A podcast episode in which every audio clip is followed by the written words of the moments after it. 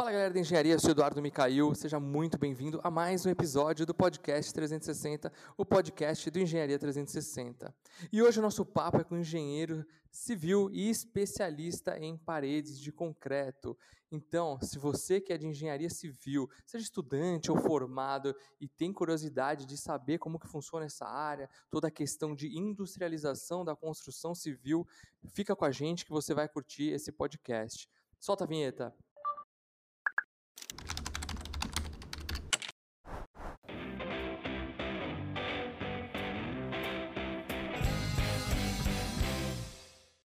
E antes de começarmos, eu queria te convidar para nos acompanhar também lá no nosso canal do YouTube, Engenharia 360, e também nas redes sociais. A gente está presente em todas as redes: Instagram, Facebook, LinkedIn, Twitter e tudo mais. Então, se você quiser também participar do nosso podcast, Mande um e-mail para a gente com a sua sugestão de pauta. Pode mandar lá no e-mail contato@engenharia360.com. E bom, para a gente começar o papo de hoje, eu estou aqui com um cara que já é amigo de alguns anos aí, acompanha a trajetória dele e ele está sempre ligado com as tendências de mercado aí para engenharia e seguindo um movimento muito importante na construção civil, que é a industrialização. Enfim, Danilo, seja muito bem-vindo. Danilo Lorenzeto, se apresente para a galera, por favor. Fala, Mica. Obrigado, primeiramente, pelo convite. É um prazer estar aqui com vocês. E vamos nessa. Para quem não me conhece, eu sou Danilo Lorenzeto, sou engenheiro civil, formado pela Universidade Estadual Paulista, pela Unesp, lá no campus de Ilha Solteira, da turma de formandos de 2008. Então, esse ano aí vai completar aí 12 anos de formado. Eu também tenho MBA em gerenciamento de projetos pela Fundação Getúlio Vargas. Atualmente, é, eu trabalho com especificamente com o sistema construtivo parede de concreto. Eu tenho uma empresa de consultoria já há nove anos nesse segmento, onde a gente ajuda as construtoras é, a implantarem o sistema construtivo e também a monitorarem as construtoras que já trabalham com sistemas construtivos, a, com o sistema construtivo, melhorar aí a, a, a, sua performance na parede de concreto. A gente também trabalha aí com a produção de conteúdos é, sobre esses temas aí, gerenciamento de projetos, planejamento e controle de obras, é, industrialização da construção civil e parede de concreto, palestras, cursos workshops tanto produção de conteúdo online quanto eventos presenciais também. É, é uma, uma das nossas atividades aqui na, na empresa também. É isso aí.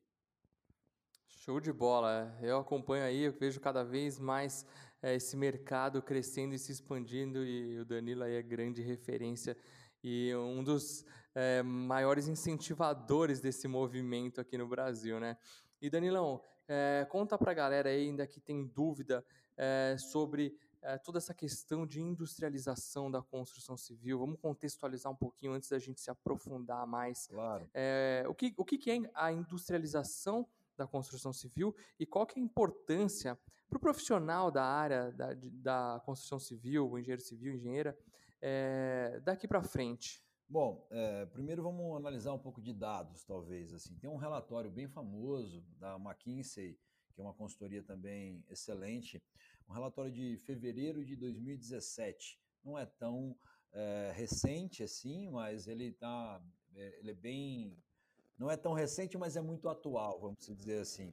Ele fala basicamente uhum. sobre a produtividade na construção civil.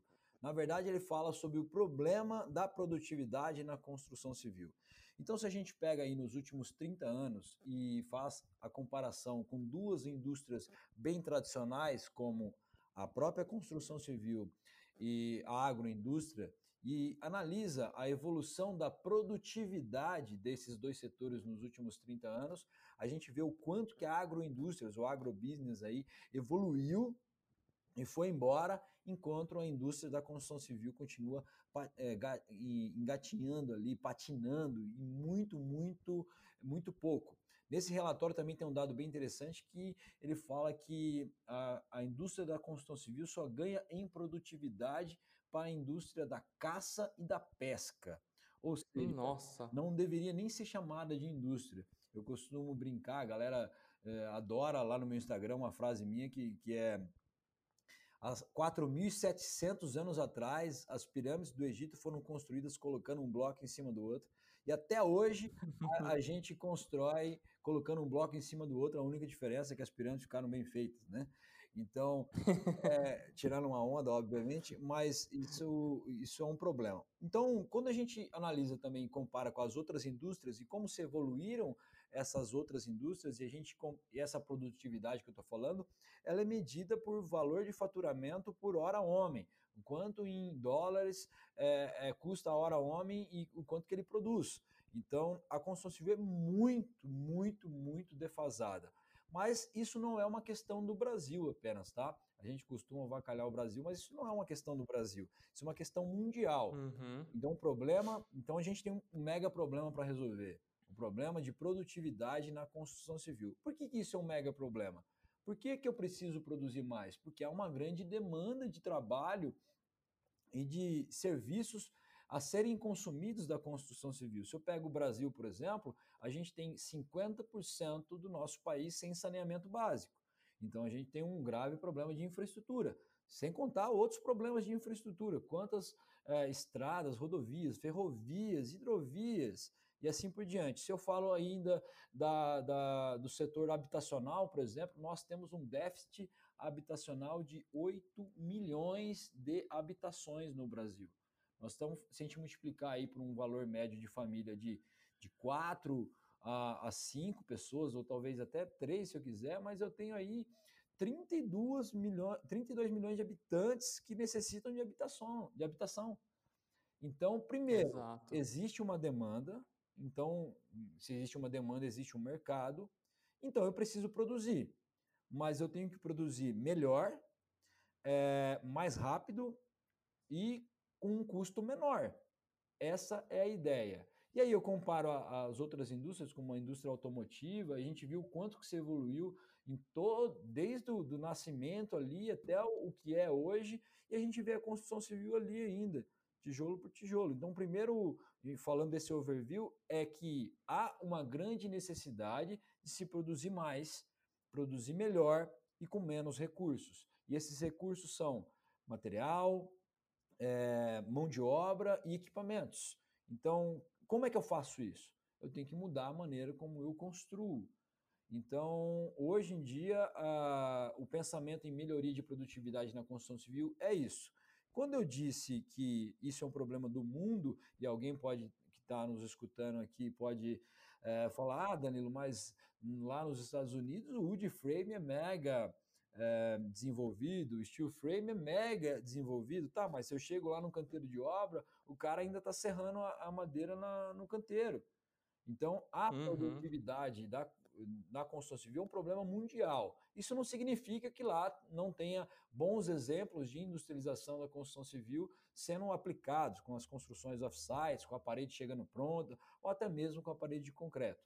Então, é, falando de uma maneira geral, é o seguinte: a gente tem um mercado, porque existe uma demanda, e há uma necessidade de melhoria de processos e, e de produtos. Então, resumidamente, é isso. A industrialização da construção civil, ela vem exatamente nesse ponto. E, e, aí, se eu, eu posso até fazer essa comparação novamente com a indústria automotiva e comparar o melhor e o maior, mais conhecido sistema de manufatura que a gente conhece, que é o sistema Toyota, que criou o, o sistema Lean Manufacturing, que trazido para a construção civil se transformou no Lean Construction, que quer dizer o seguinte, ó, eu vou reduzir as etapas, então se eu reduzo as etapas construtivas, eu eu, eu aumento a eficiência do meu controle, porque eu tenho menos coisas a serem controladas, e deixo os meus processos mais claros, mais limpos e tudo na minha mão. Então, quando isso acontece, eu aumento a assertividade do resultado. Num projeto de, de, de construção civil, é um projeto mega complexo. Por mais que seja uma casinha pequenininha ali, tipologia Minha Casa Minha Vida, essa casa tem 300 itens, por exemplo. Então, eu tenho 300 chances de esse material chegar errado, de eu executar esse serviço de uma maneira é, que me gere um retrabalho, de ele atrasar, de eu pagar mais caro, entendeu a, a complexidade da, da, situação? Então, se eu reduzo essas etapas e aumento o meu controle, eu aumento com certeza a assertividade do resultado.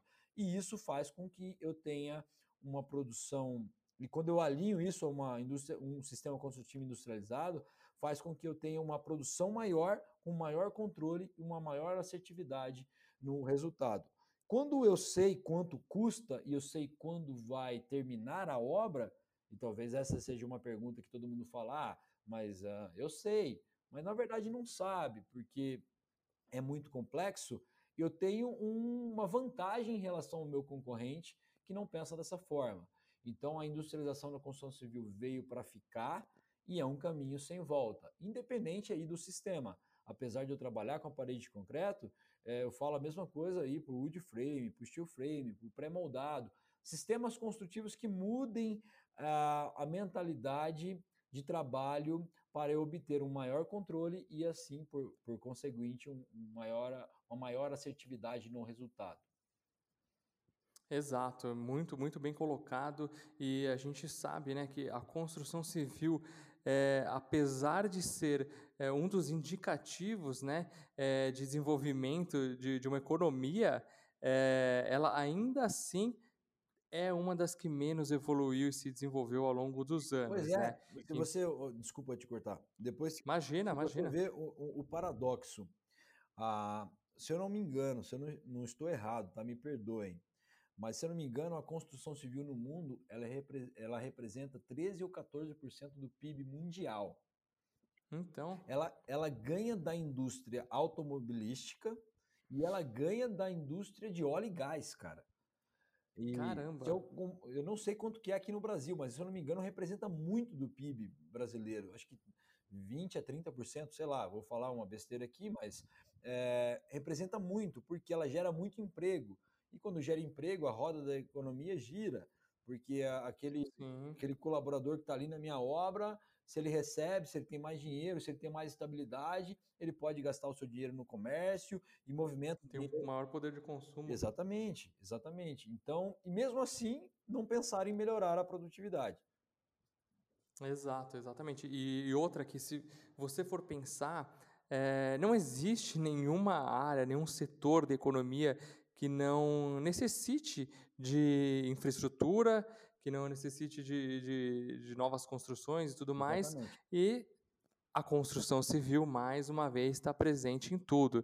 Então, mostra isso, o potencial de desenvolvimento né, e um mercado vasto que a gente tem pela frente ainda, é, até mesmo como você comentou, relacionado a obras de saneamento, ao déficit habitacional que a gente tem no nosso país hoje. Então, é sim um mercado muito é, a se desenvolver, né? E, e, a gente precisa sempre buscar inovar, trazer novas tendências, principalmente é, no quesito de impacto social e ambiental também, né? Além de todos os outros atributos que você já destacou aqui para a gente hoje. Exatamente. E então aí, para quem acha que é, não tem oportunidades no mercado, é, é, tudo questão. Existem diversas variáveis que impactam, né? Em momentos, eh, até mesmo como o que a gente tem vivido nos últimos anos, momentos, momentos de crise e tal. Então, a, a gente tem isso, só que isso é cíclico, né? Então, a, de tempos em tempos, a gente vai ter períodos mais aquecidos, períodos é, de menos ofertas de trabalho e tudo mais, mas o mercado sim existe, né, Danilo? Não, exatamente, existe. É, não, não, sei se você lembra, e talvez o seu avô, é, eu conheço você, e obviamente seu pai também pensaria da mesma forma. É, tá com dúvida, investe em tijolo. Lembra? Não sei se você lembra Exato. dessa frase. Tá com dúvida, investe em tijolo é, significa o seguinte: talvez o investimento imobiliário é um, investimento mais seguro. Isso também abrange e abre um outro mercado. E eu lembro, minha irmã é arquiteta e ela falava assim: Dan, você nunca vai ver alguém é, derrubar um prédio e não fazer nada. Ele vai derrubar uma casa e vai construir um prédio em cima. Então a, uhum. a, a, a parada é para cima, é sempre avante. E a gente vê aí, inclusive, aproveitando o gancho aí, é, essa questão do cenário da crise, o quanto que aumentou a demanda e, e o crescimento dos fundos imobiliários. Então, é um, é, eles estão enxergando que é um, um, um, fundo mais seguro. Claro, a crise interfere, interfere numa série de fatores, principalmente falando especificamente da construção civil de incorporação e, e construção imobiliária, o possível cliente ali, ele se está numa crise, ele está em dúvida e ele não vai querer apostar no, no, no, investimento de 30 anos de financiamento ou algo do tipo. Então, o, o setor é afetado pela, pela crise, beleza. Mas, em contrapartida, a gente vê também a grandes chances possíveis de ações governamentais para influenciar a construção civil é, no, nas situações de infraestrutura e etc, etc. Mas mesmo com a crise também a gente tem visto o seguinte, as construtoras começaram a olhar para dentro de casa e viram a quantidade de situações de melhoria que poderiam ser criadas e em apenas talvez postergaram os seus lançamentos imobiliários e começaram a melhorar o que tem dentro de casa. Então, o que, que eu estou querendo dizer com isso? Aumentou a quantidade de, de construtora me procurando para entender mais sobre a parede de concreto agora, na crise. Olha, que, Olha só. Entendeu? Então os caras falam, pô, tô aqui, tô parando para pensar, no vou, meu próximo lançamento eu não sei quando vai ser, mas será que eu não consigo produzir melhor e com menos recursos? Que tal trocar o meu sistema construtivo? Como é que funciona isso? Então aumentou a demanda aqui na nossa empresa de consultoria por análise de viabilidade, por exemplo. Então a crise gerou uma oportunidade para nós aqui. E o que mais pega é que vai haver a retomada, como você mesmo disse, é cíclico, isso é fato, vai haver a retomada, mas a velocidade dessa retomada e saber como lidar com isso é o que pega. E tem um velho ditado que diz que quem chega primeiro bebe água fresca. Então, a, as empresas que estão preparando esses cenários de retomada para sair na frente, e aí sim, a industrialização da construção civil é um ponto importante aí, porque não há não, não há outra saída, independente de ser parede de concreto, ou construção modular, ou qualquer outro sistema, a saída é sim a industrialização. Então, isso é um ponto muito interessante a se ressaltar. Com certeza. E aí, se você for analisar sobre a ótica do consumo, se há um aumento do consumo, aumento da demanda, isso atinge todas as pontas da cadeia, né? Aí, consequentemente, vai haver maior é, quantidade de demanda logística, vai demandar maior é, investimento em infraestrutura, maior quantidade é, de profissionais para atuar nessas, enfim, né? Vai, é uma infinidade, né? A maioria das pessoas elas enxergam a industrialização como um vilão, principalmente do, do, dos profissionais mais comuns na construção, tipo o pedreiro, o servente, etc. Lá, ah, você vai acabar com o trabalho do pedreiro e tal. Um primeiro ponto é, é se eu for pensar assim, a gente estava andando de cavalo até hoje. Não estava andando mais de carro. O segundo ponto é que existe uma grande informalidade aí. E essa informalidade não é legal. Por que, que ela não é legal? Porque o cara não tem é, segurança, é, não tem um plano de carreira, ele não tem uma estabilidade econômica, ele talvez não recolha ali os seus, seus tributos, ele fica vivendo de bico. Isso não é interessante, não é legal para a economia a industrialização ela vem exatamente atuar nesse ponto, nesse quesito, que ele vai formar um profissional de carreira. Talvez eu não tenha um servente ou um pedreiro, mas eu tenha um montador de forma, eu tenho um operário de uma indústria que pode ter ali um plano de carreira, que pode ter uma estabilidade melhor. Então, isso é um ponto extremamente positivo e não negativo. É, eu vi um dado que eu fiquei abismado é, essa semana, que Hum. Essas construções residenciais, habitacionais, é, pessoa física, tipo, eu vou lá, quero construir minha casa. 85% dessas construções são executadas sem um engenheiro, sem um acompanhamento técnico. Ou seja, hum. é, nós estamos perdendo no marketing para os pedreiros, beleza. Até aí Tranquilo, tranquilo. Mas, cara, isso é um problema grave, porque se eu chegar e perguntar para 100% desses possíveis clientes aí, dessa galera aí, 100% vai dizer que teve uma experiência traumática com uma, com uma reforma da, da casa ou com uma construção. 100% vão, deles vão. Sem contar a parte técnica, que é o que mais importa aí.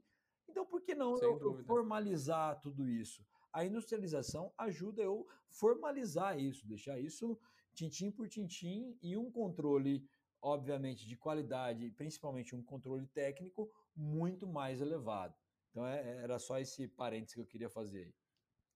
Show. E isso acaba, consequentemente, valorizando ainda mais a nossa profissão, né? Porque pra, pra, você precisa de alguma coisa, tem algum problema de saúde, você vai procurar um médico, né? E é muito comum, quando você quer construir, é, nem sempre as pessoas pensam em contratar primeiro um engenheiro, né? Para fazer todas aquelas etapas, estudo de solo, fundações, enfim. Então, é, é, um ponto que valoriza ainda mais a nossa profissão, a nossa classe. E, e, a gente sabe, né, Danilo, que tem diversos tipos é, de sistemas estruturais, é, sistemas construtivos. E quais que, vocês, que você poderia destacar para a gente aí que são os principais em termos de tendências aqui no Brasil? Tá, tá. Vamos primeiro começar entendendo como que é o, o, sistema mais tradicional e o mais usual aqui. O sistema mais usual no Brasil é o sistema de pórtico espacial, pilar, viga e laje de concreto armado ou de estrutura metálica e os fechamentos de alvenaria de bloco cerâmico. Esse é o sistema mais tradicional no Brasil. Apesar de que uhum. esse mercado informal constrói casas com alvenaria de bloco cerâmico, por exemplo, e não chega a ser uma alvenaria estrutural. Para quem não sabe, a alvenaria estrutural é onde é, eu tenho as cargas distribuídas também na alvenaria. Ou seja, a alvenaria tem um papel estrutural em, em resistir a, e, e dar segurança e estabilidade àquela edificação. Então, em casas pequenas é muito comum, em vez de você ter pilar, viga laje, você ter blocos de alvenaria e trabalhar com o sistema de amarração e colocar as armaduras dentro desses blocos, concretar, grautear. é, grautear, ou na verdade nem grautear, é concretar ali, em vez de uma viga, tem uhum. uma canaleta com, com ferrinho dentro e etc. Mas uhum. como as cargas são pequenas, numa alvenaria de uma edificação pequena, eu não vou falar isso, mas isso não é técnico, até que beleza, a gente não tem tanto problema. Mas falando em edificações maiores, sim, aí eu tenho isso muito mais claro. Pilar, viga, laje de concreto armado e alvenaria de, de, de vedação em bloco cerâmico tradicional. Ah, quais outros sistemas que a gente tem? Obviamente que eu vou pular aqui para alvenaria estrutural, que é com bloco de concreto ou bloco cerâmico, mas alvenaria estrutural é uma tendência, uhum. não é mais uma tendência, mas é já um, um, sistema bastante difundido. Assim como a parede de concreto, as cargas todas estão distribuídas, então não está localizada ali no pilar ou na viga, ela está distribuída na parede como um todo. A própria parede de concreto, que é um sistema monolítico, onde eu tenho um conjunto de formas é concreto armado, então tem uma armadura, eu tenho um conjunto de formas que perfaz todas as paredes da, da edificação, mais as lajes, ou mais edificações, dois apartamentos, quatro ou até um pavimento inteiro, onde eu monto a armadura, monto as instalações, é, desmonto e monto essa forma e concreto tudo de uma vez. Então, isso é, também isso é uma tendência, sim. apesar da norma brasileira ser de 2012, e a primeira patente de parede de concreto é de um cara pouco conhecido, viu, Mick? Só é de um tal de Thomas Edison. É 1908, se eu não me engano, mas a patente foi registrada em 1917 em São Petersburgo. O cara inventou o sistema de parede de concreto, montou uma forma lá, laje parede de um edifício, inventou uma betoneira e concretou e patenteou isso. Ele também tinha uma parceria com uma indústria cimentícia, mas não, não rolou. Mas é a primeira, é a primeira curiosidade boa. É a primeira é, parede, primeiro registro, bem, né, de... bem parede de concreto que é o que a gente faz hoje. É, a gente tem outros sistemas como sistemas pré-moldados também, mas aqui no Brasil o sistema pré-moldado, que é quando, quando principalmente a gente faz essas partes de superestrutura, pilar, viga laje, e às vezes faz os painéis de fechamento e de vedação, fora do local definitivo, numa fábrica ou no, no canteiro mesmo, eu monto uma mini fábrica de pré-moldados no canteiro e, e faço a, a questão do içamento e transporte dessa estrutura até o local definitivo é também um grande princípio da industrialização, porque o pré-moldado eu posso encarar como uma fábrica. Eu tenho repetições, eu vou concretar e depois transportar, eu tenho um controle mais rigoroso dos insumos e etc. Ainda aqui no Brasil, a gente tem, começando, começando não, mas já bastante difundido a questão do, do steel frame, que é uma construção seca, porém também bem industrializada, que eu consigo trazer a maioria das partes da edificação da própria indústria. É, eu tenho aí o wood frame, que seria o steel frame com madeira e um misto disso tudo atrelando a questão da construção modular e arquitetura modular é, nesse meio. Então a gente tem esses cenários principais aí. A gente tem muito, tem um órgão do governo que se chama SINAT, que é o Sistema Nacional de Avaliações Técnicas, que é um, um, um órgão que regula e regulamenta os sistemas que não são normatizados no Brasil. Esse órgão está dentro do Programa Brasileiro de Produção e Qualidade do Habitat, que é o PBPQH, que por sua vez está dentro do Ministério do Desenvolvimento. Então, quando tem um sistema inovador que não tem norma, eu tenho que ter uma diretriz do SINAT para que eu consiga executar e financiar, etc. E lá né, no, no Sinat, vocês podem entrar no site, aí só pesquisar no Google, Sinat com T mudo e com S. É, vocês vão ver vários sistemas construtivos com tudo isso que eu disse misturado. Então a gente tem desde parede de concreto pré-moldada com bloco cerâmico, onde o cara tem uma forma e preenche com bloco cerâmico, há paredes pré-moldadas duplas e etc. O interessante, uma outra curiosidade, que quem inaugurou esse, esse órgão aqui no Brasil é o sistema parede de concreto. Então, a diretriz 001, 001 do SINAT é do sistema parede de concreto. E é o documento, inclusive, que se baseou a norma de parede de concreto no Brasil.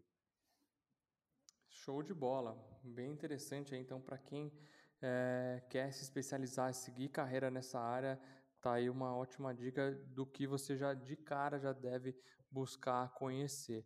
E Danilão, para o profissional aí ou para o estudante de engenharia que, que tem interesse em seguir é, e se especializar no sistema construtivo de parede de concreto, mais especificamente, é, quais são os principais desafios para o profissional dessa área? Bom, eu vou até a, a, a abranger um pouco mais a sua pergunta, né? Eu acho que quem, hum. na verdade, quem regula o nosso, é, quem regula ali a empregabilidade do, do, da construção civil é o mercado, né? E, e então, se eu tenho um, um, grande número de obras e poucos engenheiros, eu vou, vou valorizar mais o passe do engenheiro. Se isso acontece uhum. ao contrário, é, então também o resultado é ao contrário. Eu tenho menos obra, tenho mais dinheiro, a, a oferta Sim. e o salário diminui, etc. E a concorrência aumenta. E é um cenário que a gente tem vivido aí nos últimos anos da engenharia. Então, se eu pego um dado é, da Confederação Nacional das Indústrias, se eu não me engano, que tem até um post desse no meu Instagram, de uma reportagem do jornal Hoje, que falava que em 2007 se formaram, se eu não me engano, 10 mil profissionais.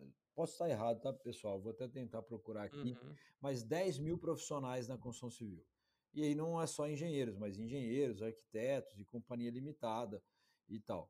Mas em 2017, que é cinco anos depois de 2012, que era um auge, ou o que a gente chamou de boom da construção civil, boom, é. É, ou seja, a galera viu que aumentou a demanda, eu vou fazer engenharia civil, vou fazer arquitetura. Foi todo mundo para fazer faculdade de engenharia. Pois é, se formaram 138 mil Nossa. em 2017. Ou seja, é isso mesmo. Eu estou olhando aqui no post, é, ó, formandos de 2007 em engenharia e arquitetura, 10.040 formandos em 2017, 138.514. Nossa. e aí o problema não foi esse, né? Não é formar muita gente. O problema é formar muita gente um mercado em crise, que é o que estava em 2017, e a gente vem vivendo essa ressaca Exato. até hoje. Então, isso é um primeiro ponto. Então, se eu tenho muita gente no mercado, o que, é importante para a empresa? A, empresa não está preocupada com o déficit. A, a empresa está preocupada com a performance dela. E ela quer trazer profissionais que melhorem isso para ela. É, então, o primeiro passo é me diferenciar de todo mundo. O que, que eu tenho Sim, feito de diferenciação do meu concorrente? Ah, Danilo, eu sei AutoCAD e Excel. É, game over, game over para você. E estou pensando em fazer inglês, né, para piorar. Estou pensando em fazer inglês. É, e estou pensando em fazer inglês. Então, me desculpe, game over. Um, um, outro ponto importante é entender que o networking contrata mais do que currículo. Porque aquele estagiário, aquele engenheiro que está numa obra, ele vai lembrar de quem ele conhece primeiro. Isso é intuitivo. Sim. Claro, se a empresa precisar de uma necessidade de habilidade técnica muito específica, isso fica um pouquinho em stand-by.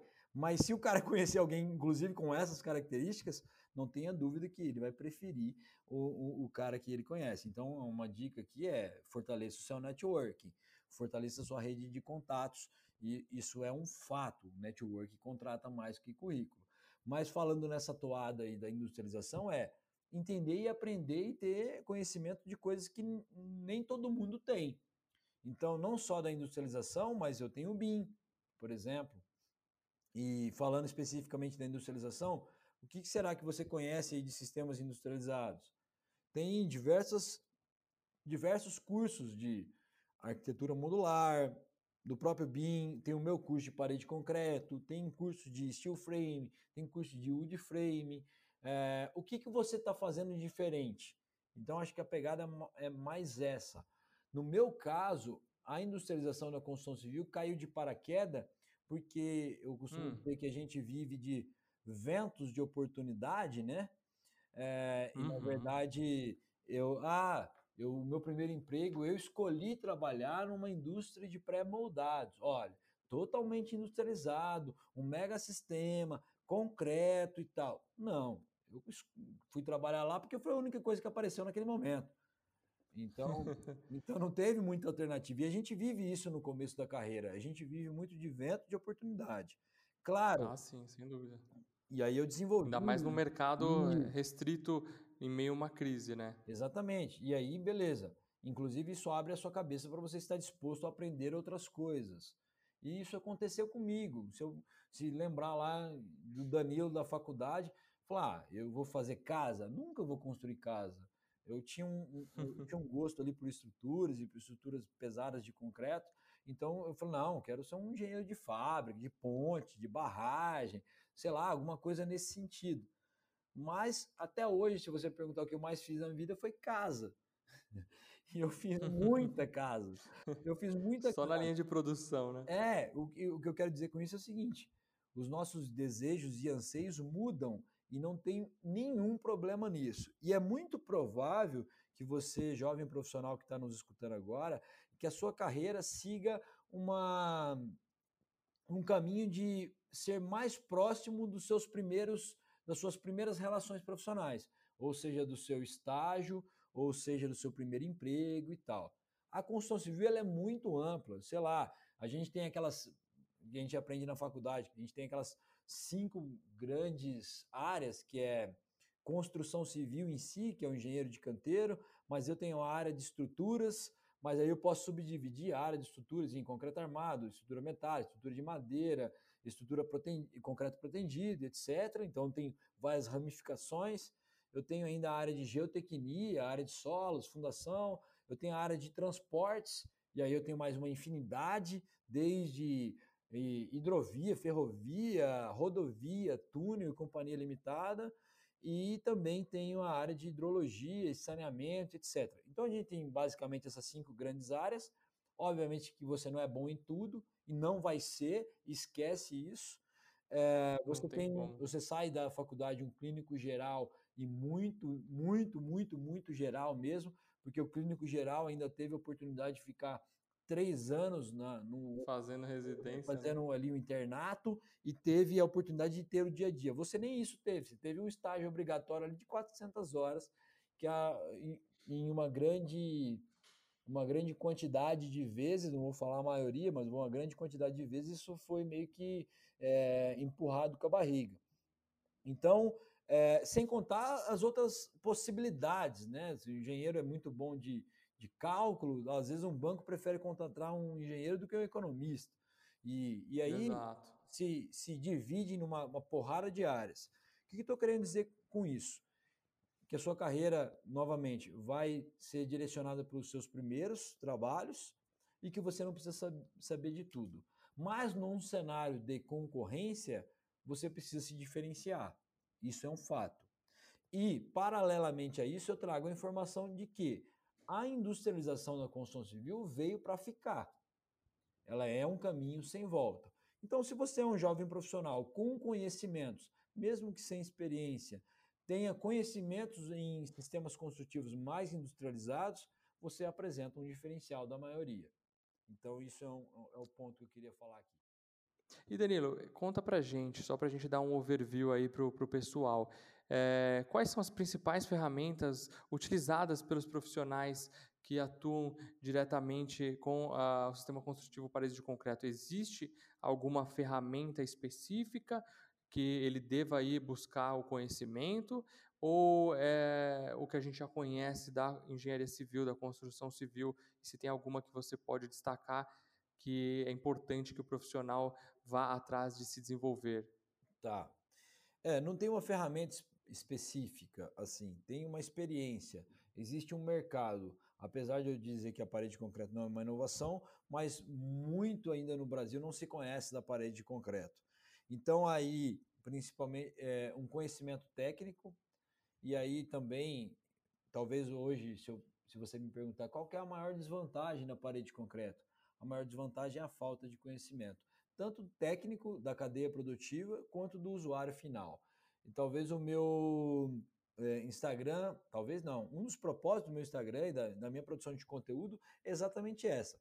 Porra, se existe o preconceito, e esse preconceito é gerado pela falta de conhecimento, vamos levar o conhecimento para essa galera para poder desmistificar. Então, muito, muita, muita gente não conhece exatamente da parede de concreto, ou não conhece de um sistema construtivo industrializado. Então é mais fácil criticar. É, Para um, um, jovem profissional, é interessante que ele conheça o máximo possível disso. Então, na parede de concreto, exemplificando, eu tenho, por exemplo, 15, 16, 18 fornecedores de forma para parede de concreto no Brasil, dos mais diversos tipos, de madeira, de madeira com aço, só de aço, de plástico com aço, de alumínio, e isso pode fazer diferença. Então, ah, não diria talvez ferramentas, mas conhecer, ter um conhecimento técnico sobre o assunto é muito importante. E, obviamente, que se tiver a oportunidade de ter uma experiência com o sistema, não tem sombra de dúvidas que isso vai trazer um, um, um ganho enorme. A experiência ainda, Mica, vai bater. Não adianta. Não adianta. Ah, sem dúvida. A experiência vai bater. Então, a dica para os jovens profissionais é saia em busca de experiência a todo custo. A todo custo. Isso é importante para a sua formação. Não é que a faculdade simplesmente é ruim e não oferece tudo. Não, é uma coisa complementar. E você tem que entender também que você não sai sabendo tudo. Tem que baixar a bola Exato. ali a hora que sai da faculdade e baixar a bola e entender. Pensar menos no título, Isso, né? Isso, exatamente. Pensar menos no título e aprender. Bom, bom, agora eu tenho que aplicar um pouco do que eu conheci, do que eu, do que eu aprendi aqui na minha realidade. Tem outras coisas que eu vou precisar desenvolver e tem outras coisas que eu já sei. E outras coisas que eu vou desenvolver melhor ainda. Então, se eu for para a área de estrutura, será que um, um engenheiro recém-formado vai pegar um prédio de 30 andares para fazer o cálculo estrutural? Muito provavelmente que não. Seria a mesma coisa que eu pegar um, um, um médico recém-formado, por mais que ele passou pela experiência, e dar um tumor no cérebro para ele operar. Eu não é. posso queimar esse profissional. Ele vai ter ali uma, uma, uma, linha gradativa. A mesma coisa com o sistema construtivo. Ah, vou, preciso fazer algo diferente porque vai aumentar a minha empregabilidade. Eu gosto de concreto, gosto da parede de concreto. Será que eu consigo uma experiência na parede de concreto? Será que eu vou começar ali entender como que é o dia a dia da obra, como é que funciona o, o, o processo construtivo, como é que eu posso fazer isso? Será que eu tenho alguma empresa aqui na minha cidade que faz? Será que eu vou fazer o curso do Danilo? Será que eu vou estudar aqui na internet, entender e ver que, que diferencial eu posso oferecer? Então, vai meio que isso tudo junto, misturado, entendeu? Então, não existe uma ferramenta, existe um, um, um, uma situação, vamos dizer assim, que eu possa melhorar o meu conhecimento naquele assunto e apresentar esse diferencial. E volta a falar, a experiência vai dizer tudo. Eu só sou consultor de parede de concreto porque eu fui engenheiro de obra de parede de concreto. E um, um dia eu tive a primeira experiência. Eu tive a primeira experiência. Exato. E isso foi que eu aprendesse o dia a dia, as dificuldades. E digo mais, quando eu virei consultor, eu era engenheiro de uma obra, fazia um ano e um mês que eu era engenheiro de parede de concreto. É, Olha só. Quando eu pedi demissão dessa empresa e abri a empresa de consultoria, eu já achei que eu sabia tudo. E se eu falar para você que a minha primeira grande realização quando eu fui consultor de parede de concreto foi eu entender que eu não sabia nada. Então, a minha primeira realização. É, tem que ter muita humildade, né? A minha primeira realização, o primeiro, meu primeiro grande marco na parede de concreto é quando eu paro e entendo, cara, você não sabe quase nada. Então você precisa aprender. E aí eu fui em busca de aprender. Imagine vocês que eu tinha vendido já alguns contratos de consultoria. Eu acho, claro que com o que eu fiz, eu já sabia e eu não ia deixar a peteca cair. Mas eu tive que muitas vezes aprender no que eu estava fazendo. E muitas dessas habilidades, Mica, elas são além da técnica. Não são habilidades apenas técnicas, não é apenas do ah, sistema, mas habilidades gerenciais e habilidades negociais e assim por diante. Então, se eu pudesse... Soft skills. Exatamente. É, se eu pudesse dar uma dica para quem está começando, é faça o que ninguém faz. Ou é, aprenda sobre algumas coisas que ninguém, sabe, que ninguém faz e que esteja mais alinhado ao seu perfil, mas sempre desenvolve habilidades, é, desenvolva habilidades gerenciais então, comprar, contratar, demitir, é, preocupação com orçamento, preocupação com prazo. Então, desenvolva essas habilidades gerenciais em vocês e também habilidades interpessoais. Isso vai de comunicação etc. Isso vai te levar além. É muito comum a gente ver é, aquele nosso amigo da faculdade que era o melhor aluno, talvez não ser o mais bem sucedido hoje. Apesar de que essa relação de estar bem sucedido, ser bem sucedido é muito relativa. Mas a gente Sim. acaba, falando sem mimimi, a gente acaba, obviamente, é, falar, ah, aquele cara está bem de vida, aquele cara é bem sucedido, ah, eu quero ter esse tipo de situação. Mas talvez o cara que mais saiba se comunicar é o que mais se deu melhor. Então, isso é um ponto a, a ressaltar. Exato, isso aí entra dentro da, das famosas soft skills. E eh, como você falou, a gente tem que ter humildade, principalmente quando a gente se forma. Eu gosto de falar isso porque quando eu mudei de área, né, eu vim da administração, com especialização em marketing e tal, e quando eu fui para engenharia civil, por mais que eu já tivesse é, um certo conhecimento por questões familiares e de desde pequeno acompanhar a obra, é, eu vi um, um, um contraste e porque muitos na engenharia, eles valorizam o título. Ah, eu sou engenheiro, eu sou engenheira, ah, eu tenho CREA, não sei o que lá, não sei o que. Enfim, eu acho que a gente tem que ter um pouco mais de humildade, principalmente quando a gente se forma, e pensar, agora eu tenho que começar a aprender. Na faculdade, eu tive ali, me foi exposto um monte de oportunidade, um monte de informação. Agora, como que eu vou digerir isso? Como que eu vou canalizar e aplicar? E então, é, dentre tantas áreas que você exemplificou aqui de atuação, é, agora cabe ao profissional ver qual é a área que ele vai buscar se especializar e aí sim ir atrás do conhecimento que é, quem achar que você vai se formar e não vai precisar mais estudar, tá, já está fora do mercado, né? Então, é, esse é um processo contínuo. O conhecimento você tem que encarar como um processo contínuo. E, e, e, Danilo, qual que é o perfil que as empresas desse ramo elas têm procurado nos profissionais? Qual é o tipo de profissional? Quais são as principais habilidades que as empresas têm buscado? Tá. É, sem dúvida nenhuma, eu falo por mim aí, quando eu busco um profissional, é, vai depender, obviamente, do nível hierárquico. Se eu vou buscar um engenheiro para determinado tipo de projeto, eu vou preferir que ele tenha experiência no, no, sistema. E às vezes essa experiência pode ser substituída por apenas o conhecimento, mas o conhecimento e experiência vai valer muito a pena. Então eu preciso ter a experiência, buscar a experiência, ter conhecimento sobre o sistema, mas uma habilidade que está além da técnica que eu, que eu, Danilo, priorizo, independente de qualquer um, se o estagiário ou engenheiro sênior, é a proatividade. É o sangue no olho. Uma coisa que, infelizmente, é, pode parecer um clichê, mas não é um clichê, mas que eu não vejo com grande quantidade de, em grande quantidade de vezes. Porque a habilidade técnica eu até treino, sabe, Mica? Eu uhum, treino sim, e ensino, mas a proatividade do cara em me ajudar a resolver o problema, eu vejo pouco. Hoje, que, que a empresa precisa? Ela precisa que você alivie a carga dela. Ela precisa que você traga soluções e situações de melhoria para o que ela não tem hoje. E precisa resolver, resumidamente, precisa resolver o problema. Então, quando eu paro aqui o que eu estou fazendo para resolver um problema teoricamente simples de um engenheiro ou de um estagiário que não conseguiu enxergar isso ou que não teve a proatividade de enxergar isso no futuro, ó, isso aqui pode gerar um problema. Danilo, o que, que você acha? Meu, eu estou perdendo tempo, estou perdendo dinheiro. E eu tenho que entender também que esses caras precisam ser melhor que eu nas coisas que eles fazem, porque senão eu mesmo fazia. Exato. Então, Exatamente. E, tem, e essa problemática é muito comum nessa geração, né? Muito, muito, muito, muito. A falta do brilho e a falta do. Pensa talvez ali no imediatismo, ah, engenheiro recém-formado, tem que ganhar o piso do CREA e não sei o quê, e, e vai. Mas, sei lá, é, e, ah, eu tô com um problema, eu fiz o. Ah, eu tô trabalhando aqui, eu fiz o que eu pude.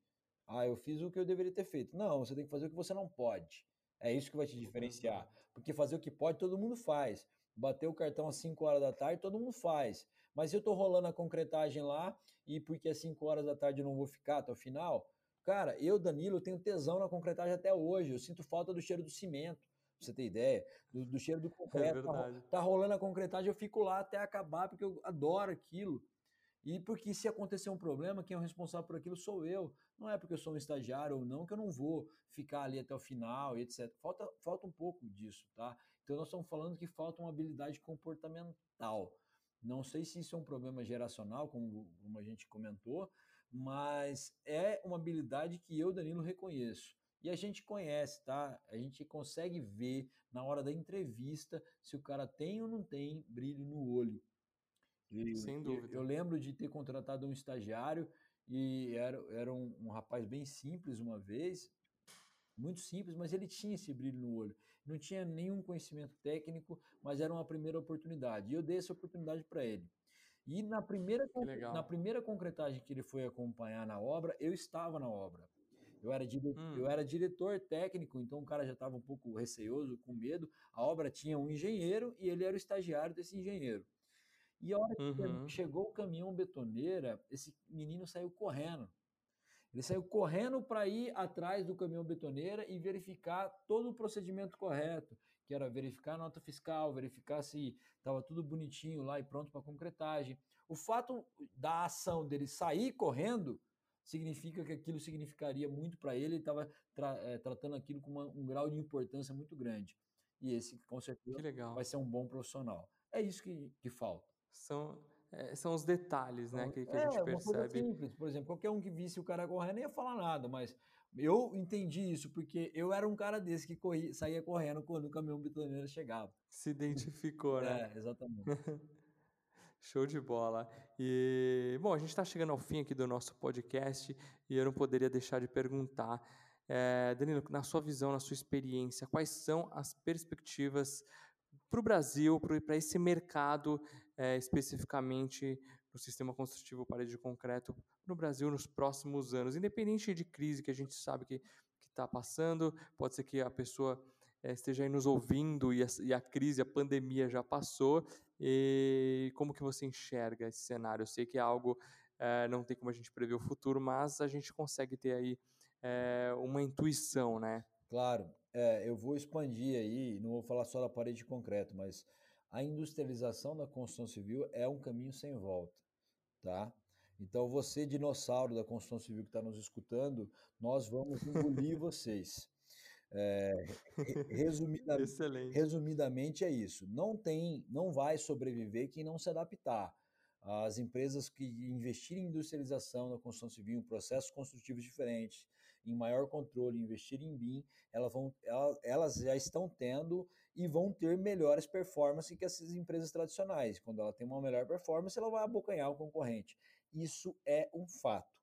É, se eu pegar um exemplo da maior construtora da América Latina, e ela é uma construtora brasileira de, de, de construção civil habitacional, 90% das suas obras já são em parede de concreto e ela vai migrar para 100% em parede de concreto.